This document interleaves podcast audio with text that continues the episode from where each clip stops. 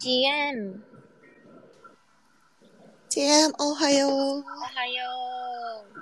う。うるさくないかな、後ろ。なんか、コポコポ、コポコポじゃない、なんか、ちょっと聞こえるけど、でも大丈夫、聞こえる。またもや、今日もね、ちょっと先週と同じく、あの、うん仕事がこの後あるので、多お分15分後ぐらいにはもう出る 感じでございます。先週と同じく、みんなで、先週と同じく。エミリーとあの、いってらっしゃいって、そうそうそう。なんか、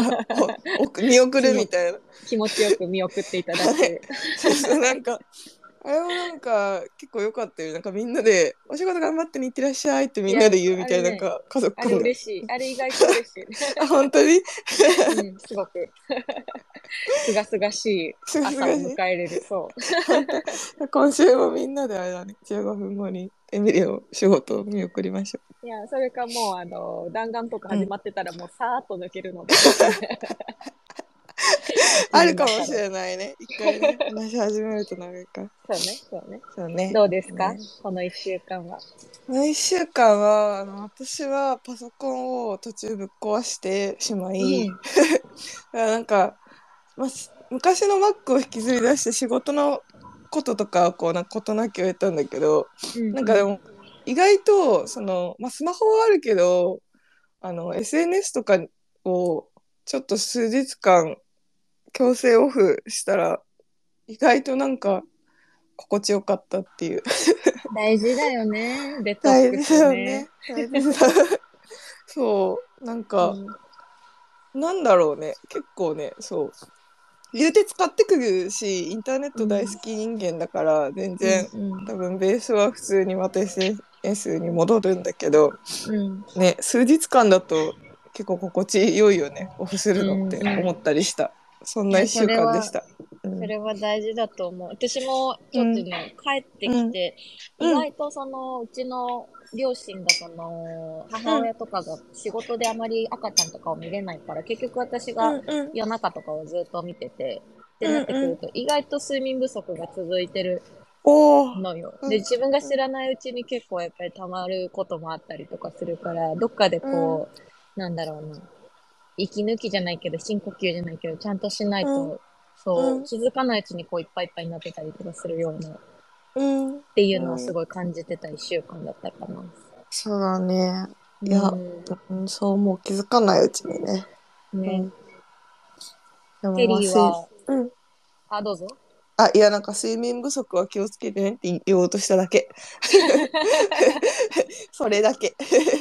テリーくん。ね、いや、うんでもなんかね、うん娘、娘の話をしていいのかわかんないけど、うん娘が、あの、最近夜中にめっちゃ動くようになったのよ、逆に。お逆にというか、今までもう寝たきりというか、新生児だうんったから、うんうんうん。なんか、ちょうど今日で100日なんだけど、生後。ああ、おめでとう。どありがとう。そう、なんだけどめっちゃ動くようになって、もう横で寝てたのが朝になると、なんか180度回転してたりとか。で、そうすると逆に違う怖さが出てきてて、そうだね。動くからね。動くから。それで、なんかね、ここ3日間ぐらい寝てても、娘がなんか、首がなんか90度曲がって寝てる夢見たりとか、なんか、不安、多分不安すぎていろいろ。うんうん。そう、慣れないからね。うんうん。っていうような、そう、うん。3日間、このそっか。もう全然、ちょっと赤ちゃん、ちょちょっとだけね、赤ちゃん特になっちゃうけど。ちょっとだけの赤ちゃん。そうそうそう。でも、さ、新生児のとこからさ、100日で、なんかどんどん顔がさ、赤ちゃんっぽくなってくっていうか、ムチムチして。ムチムチしていってるね。そうそうそう、うんどんどん日々顔が変わるなと思って。そうなのよ、そうなのよ。楽しいそう、ちょっとね、もうね、ちょっともうあのたまらず昨日は、たまらず昨日は赤ちゃんと。夢で、そう、ん昨日は夢でね、あの、テリーが子供を生まれる夢みたいな。あ、テリーの子供そう、が。テリーの子供がようやくできて、あの、めでたいなテリーがて溺愛しているっていう夢をなぜか。もう完全に溺愛でしょ。厳しくせなあかんみたいなのを常に葛藤していや完全にねいや、絶対溺愛だよね。うんうんという、あの、取り方ですけど、テリすー。ごいっす、一週間どうでしたか？すごい想像できる。うん。あ、テリー氏いけるかな？マイクいけるかな？もしもし。もしもし。?GM。GM。いやいや、忙今週しい。はなんかいろんなとこ行ってたよね、テリーね。なんかもう。おえっと、先週は桐生に行って、あの、ぐ、群馬？で、そこから栃木回っうてんうん。行ってる感じで、あの、おお、本当に、栃木か。そう、なんか、桐生って、まあ多分みんな知らないかもしれないけど、その俺も知らなかったんだけど、その、まあ、うん。今回ね、あの、関西のチームと一緒に作ってて、なんか、うん。桐生の繊維工場とか、製紙工場、うん。あの、製紙とか作ってる人とか、なんかいろいろな、あの、作り手のし刺繍の人とか、でも本当にすぐ、なんかこう歴史を見ると俺も知らなかったんだけど、なんか群馬うん桐生ってこう、昔は死ぬほど栄えてたとこで、なんか天皇陛下とかにこう、捧げてたりして、で、今もこういう工場とかが、なんかエルメスとかビトンのもののものを作ってたりするのよ。でまあエルメスとかビトンだけじゃなくて多分世界的な日本の有名なブランド、世界の有名なブランド全部作ってて、ただ単にこう誰も知らねえっていう その状態になってて、で、やっぱりこだわりが半端ないんだよね。こう人間と会って、人と会って、なんか、僕たちはこうこう、こういう気持ちでこうこうしてます、みたいな感じの話をされるんだけど、やっぱりこう、一つ一つ、あのーその、俺も知らなかったんだけど、ファッション業界って。なんか縫製とか、あのー何？こう、えっ、と、型抜くやつ忘れた。裁断とか、いろいろ、うんこうんう、いろいろあって、全部がね、一つの街で完結するのが、気流ぐらい、気流しかないぐらいらしくて、日本でね。で、その、で、その各自がやっぱりこう、なんか、圧倒的な技術っていうのを持ってて、やっぱりこう世界的ななんとかの名工みたいな人たちのレベルで、やっぱりこう、あ、なんか、ね、その、池ちゃんって、あの、関西のね、あの、が、テテリー実際に直接会って話した方がいいよっていうところで、まあ今回ちょっと、うん。あの、関西のね、あの、チーム、他のね、4人プラス俺なんだけど、で、行って、その、まあ、今日の、今日の主役はテリーです、みたいな。俺？みたいになって、マジで？みたいな感じで、もう一日なんか5、6件とかな、いろいろ回って夜まで話すんだけど、まあ、俺がいつも言ってるように、うその、日本のやっぱり素晴らしいところは、やっぱり世界に出すべきだし、これがなぜね、この Web3 っていうテクノロジーを使って、いろんな人にこれを知ってもらうっていうことが超大事ですよ、みたいなこと言ったら、めちゃくちゃみんな、なんか、賛同してもらえて、で、あの挙句の果てには、こう、何、50年前に来てほしかったって言われて、ご50年前には ちょっと難しかったっすね、みたいな感じで、で、さ挙句の果てには、こう、じゃあ最終的に、えっ、と、じゃあ、桐生市長でお願いします、みたいな、その、そ なんか、街全体を請け負うみたいな。で、桐生ってまあまあでかい街なのよ。その、なんか、思ってた街ではなくて、もっと全然でかくて、なんか、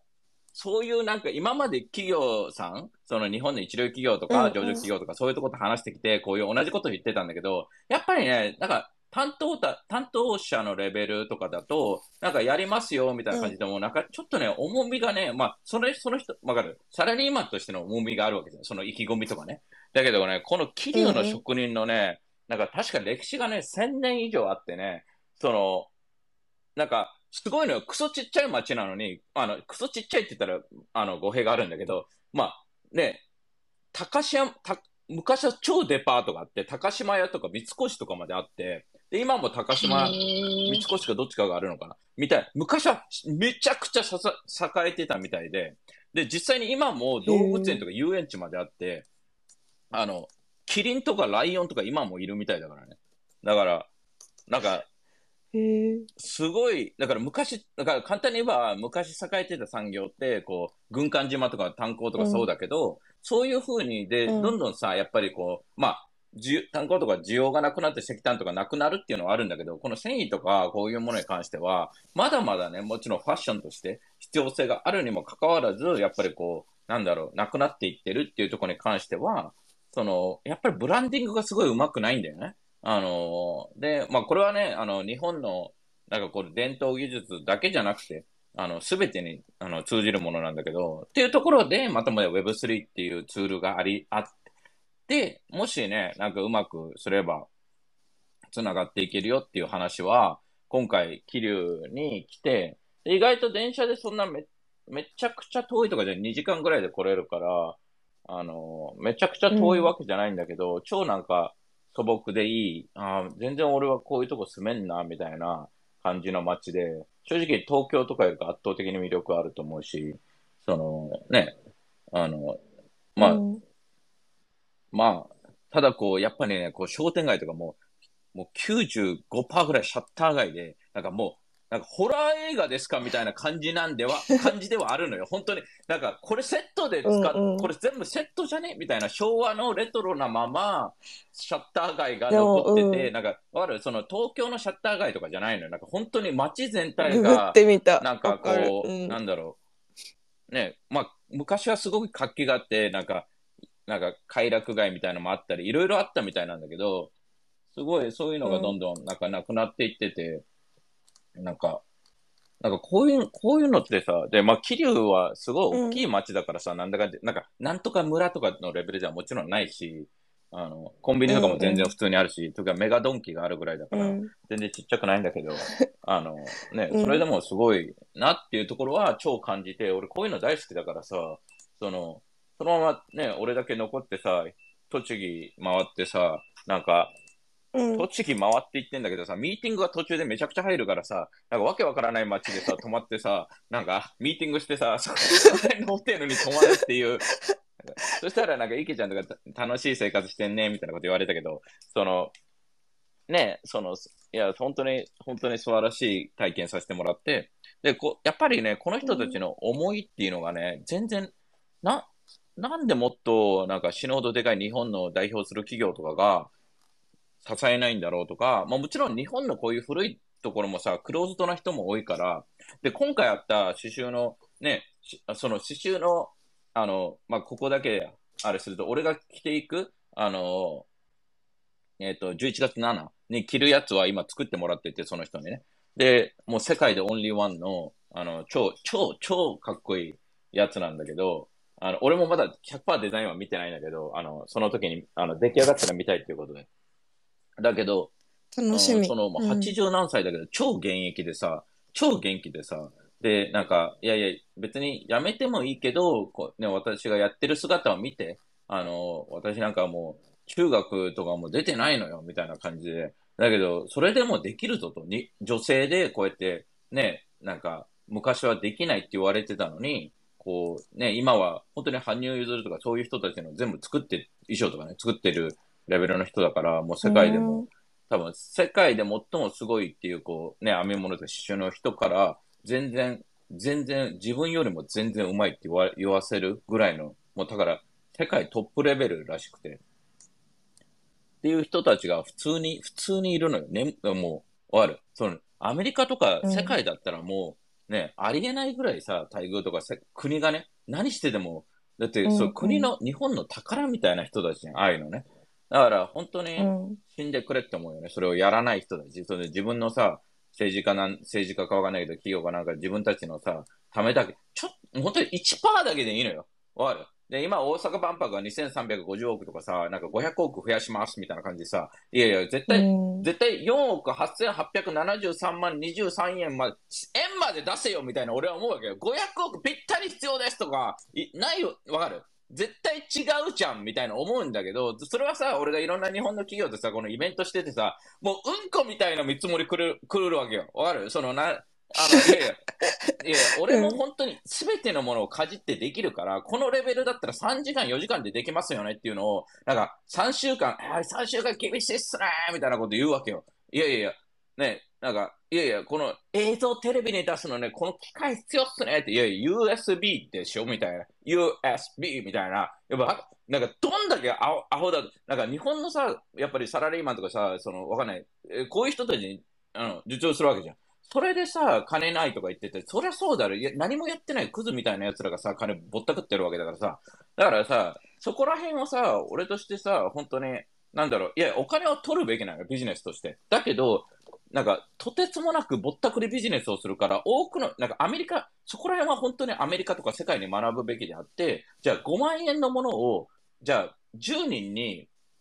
ね、売ったら50万なわけじゃん。うん、で、それを5万円のものを25万で2人に売ったら、ビジネス的にそこに頼るぜ、頼らないといけないわけ。25万払う奴らに。わかる？で、5万円を10人に売った方が、多くの人たちがそのテクノロジーとかそのビジネス使えるし、絶対的にいいわけよね。だけど、その、ね、どっちかだよね。とてつもなく能力が低くて、本当に3週間、3時間、4時間でできるのがかかるのか、あの、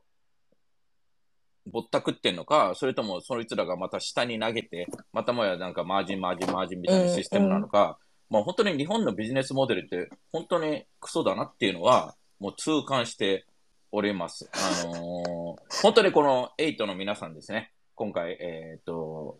まあ全員参加できるかわからないんだけど、ちょっと今、えー、思ったよりもね、人数がめちゃくちゃ応募が来てて、あの、調整はさせてもらってはいるんだけど、あの、とてつもない、あの、8のみんなが俺は最優先事項なので、で、絶対入ってもらって、やっぱり空気感、この8を広めるみたいなシステムだからね、正直言ってね。あの、あの、この感覚とかこの考え方が日本おかしくねっていうのを、やっぱりどんどん言っていかないと、本当にじゃあ忖度して日本の企業が金くれるからって、なんか減り下っていったら、もう次世代ないからね、絶対的に。だから、本当にね、あの、皆さん、あの、先週言ってたシュレッダーのやつ、あの、ビジネスカードシュレッダーと、や、はもう確定したので、もう皆さん、あれはもう超いいアイディアだよ、チャイ。ええー、さすが。なんかね、ね、シュレッダーの上に、例えば額縁とか置いてさ、なんかうまくさ、固定して、もう、ガムテープとかでさ、固定してさ、なんかそれがさ、アートなわけでさ、うん、もうアートって言っちゃえばアートなんだよね。だから、そうそそれで額縁に入れてさ、そこでさ、ある程度溜まったらシュレッダーされるっていう、それをビデオで撮るとか、超かっこいいじゃん、そういうのやれればね。だからそういう、ね、本当にね、いろいろ、なんか、もう、それか、ね、もう一つ考えてるのが、そのなんか、えっ、ー、と、うん、なんかもう本当にこう、ホワイトボードみたいなのがあってね、あの、うん、そこにハサミが置いてあって、そのビジネスカードでね、ちょっとハートとか作ってね、そこであの貼っていくっていうね。あの、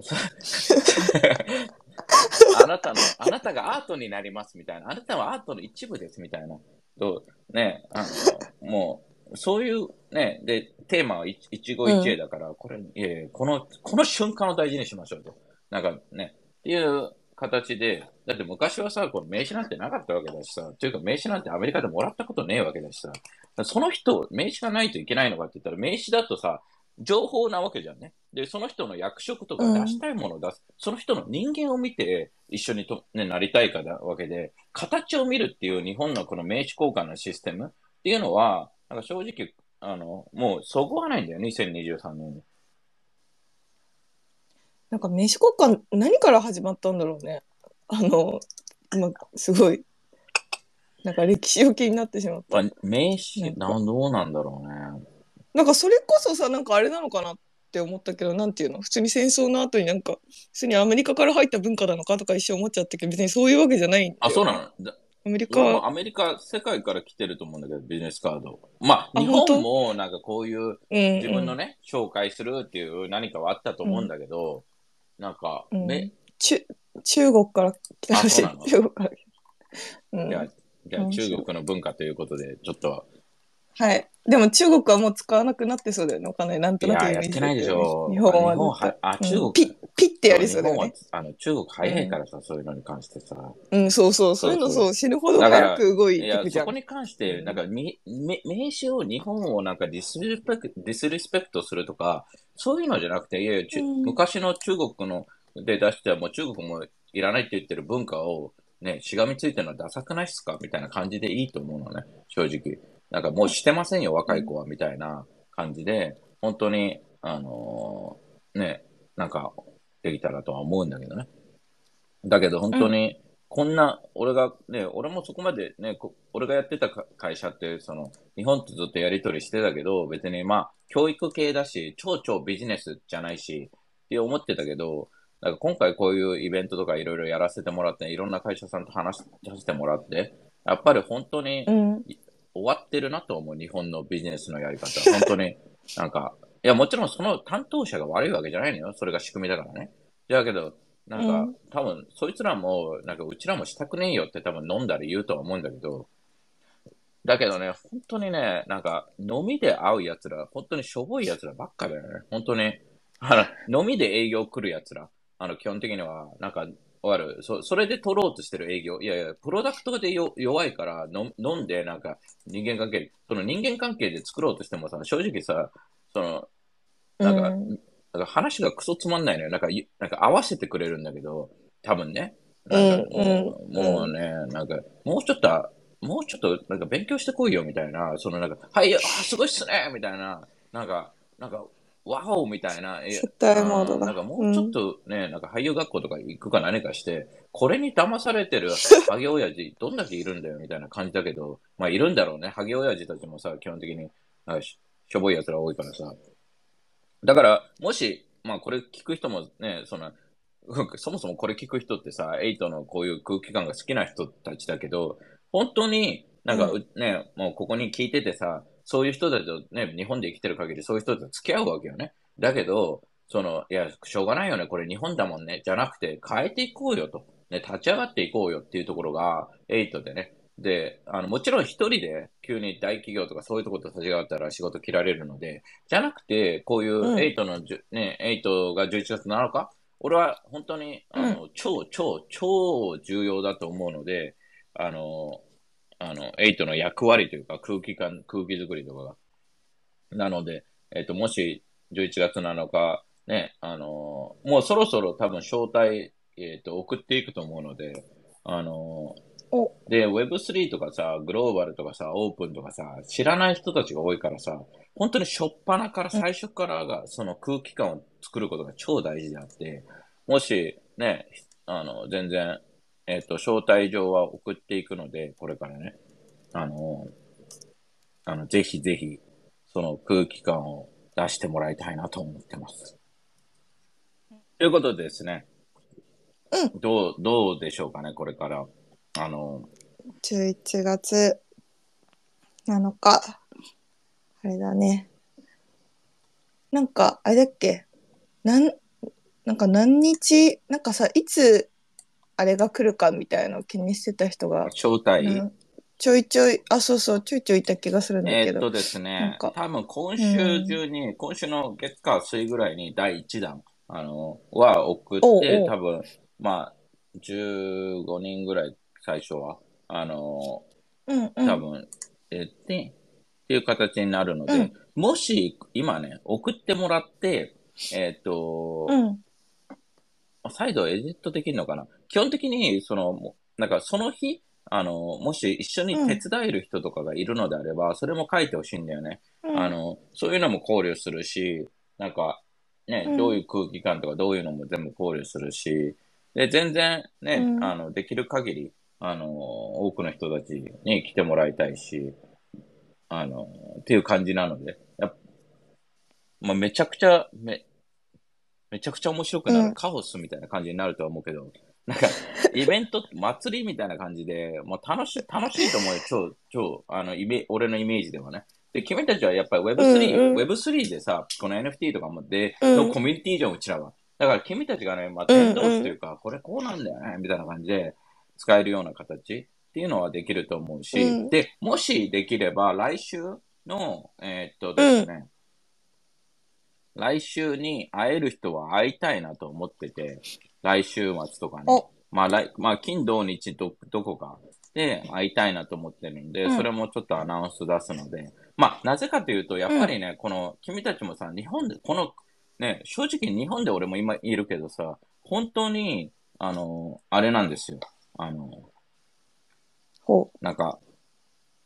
ここに住んでたら死んでいくよねって思う。本当に。いや、これで、あこう、桐生とか群馬とか来たら、やっぱりこう、ね、と、来ると、やっぱり、あ、ちょっとこう、なんだろう、ね、あの、桐生の人も言ってたけど、東京でずっと働いてて、うんあ、ここでは生きていきたくないってなって、なんかこ、子育てとかは、まあ、戻りましたみたいな人がいて、まあ一応、日本の、あのね、うん東京では超有名ブランドとかファッションデザイナーの元でとかやったけど、やっぱりね、う。うん。っていう感じなので、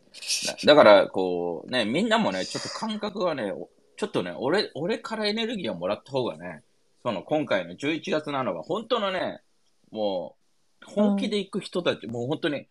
エイトシップスの、本当に大スターティングメンバーみたいな感じで、もうみんなにこう、エイトすごくないみたいな感じを出したいわけですよ、俺としてはね。だから、本当にその気持ちで、本当にこう、いやいや、エイトうんもう、レペゼンするみたいな感じで、やっぱ来てほしいので、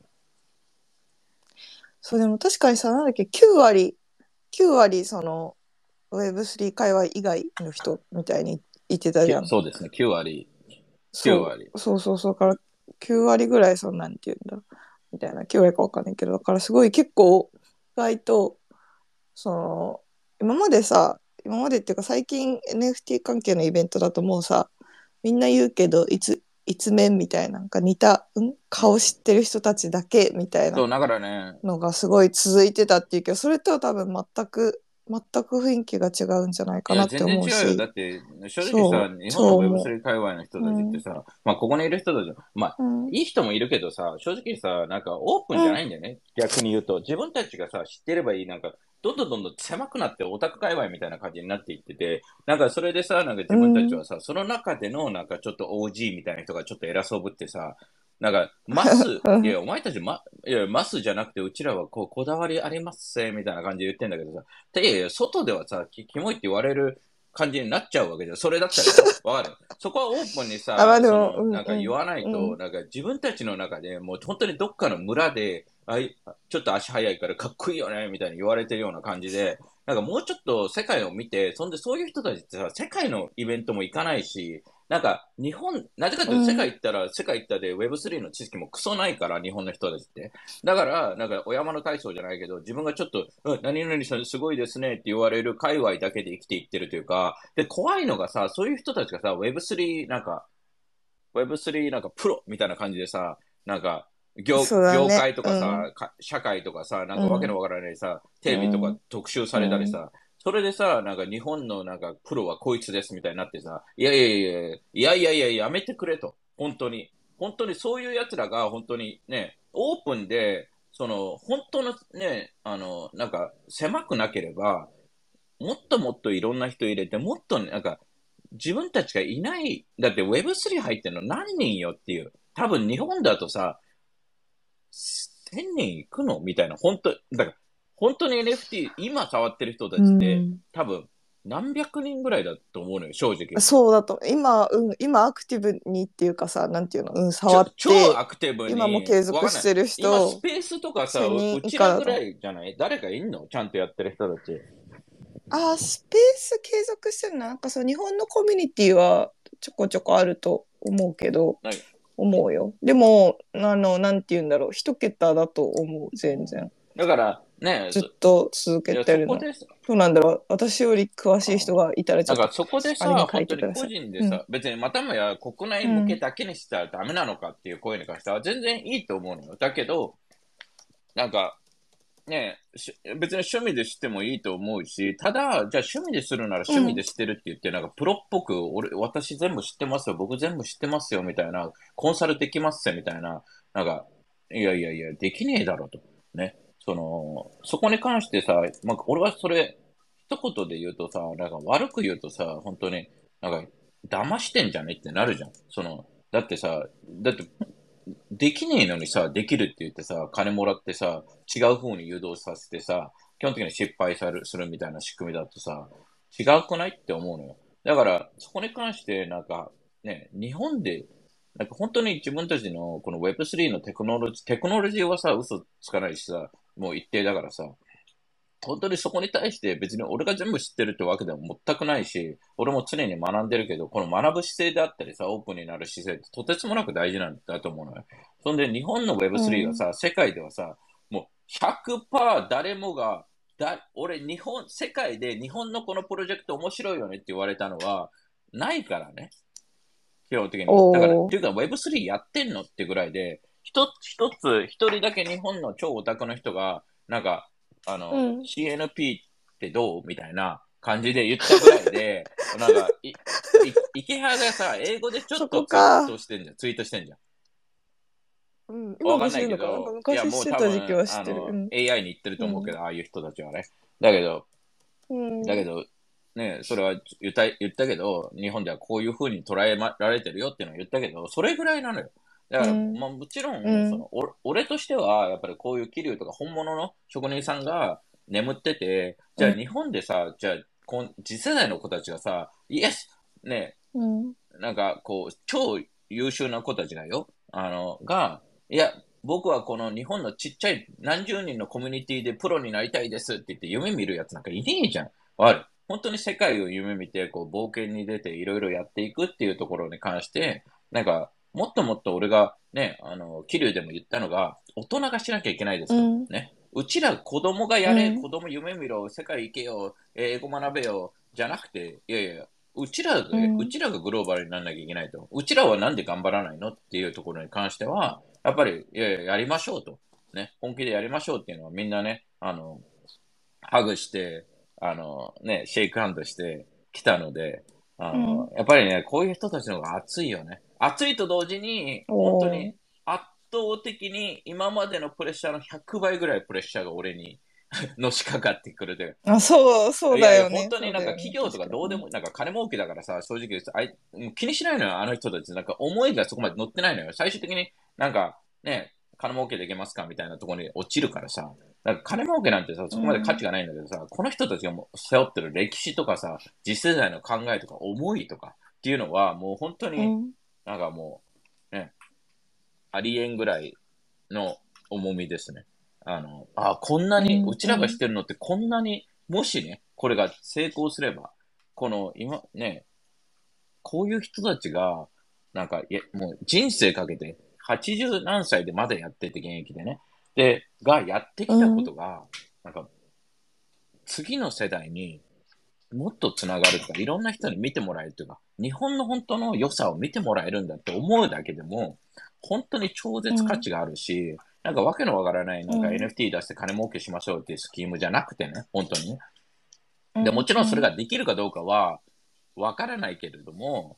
本当にちゃんとね、あの、夜な夜なこう、議論して、どういうビジネスモデルがいいかとかさ、その、どういう形だったらこれ成功できるかとか、そういうのがね、本当伝えればいいかなとは思うけどね。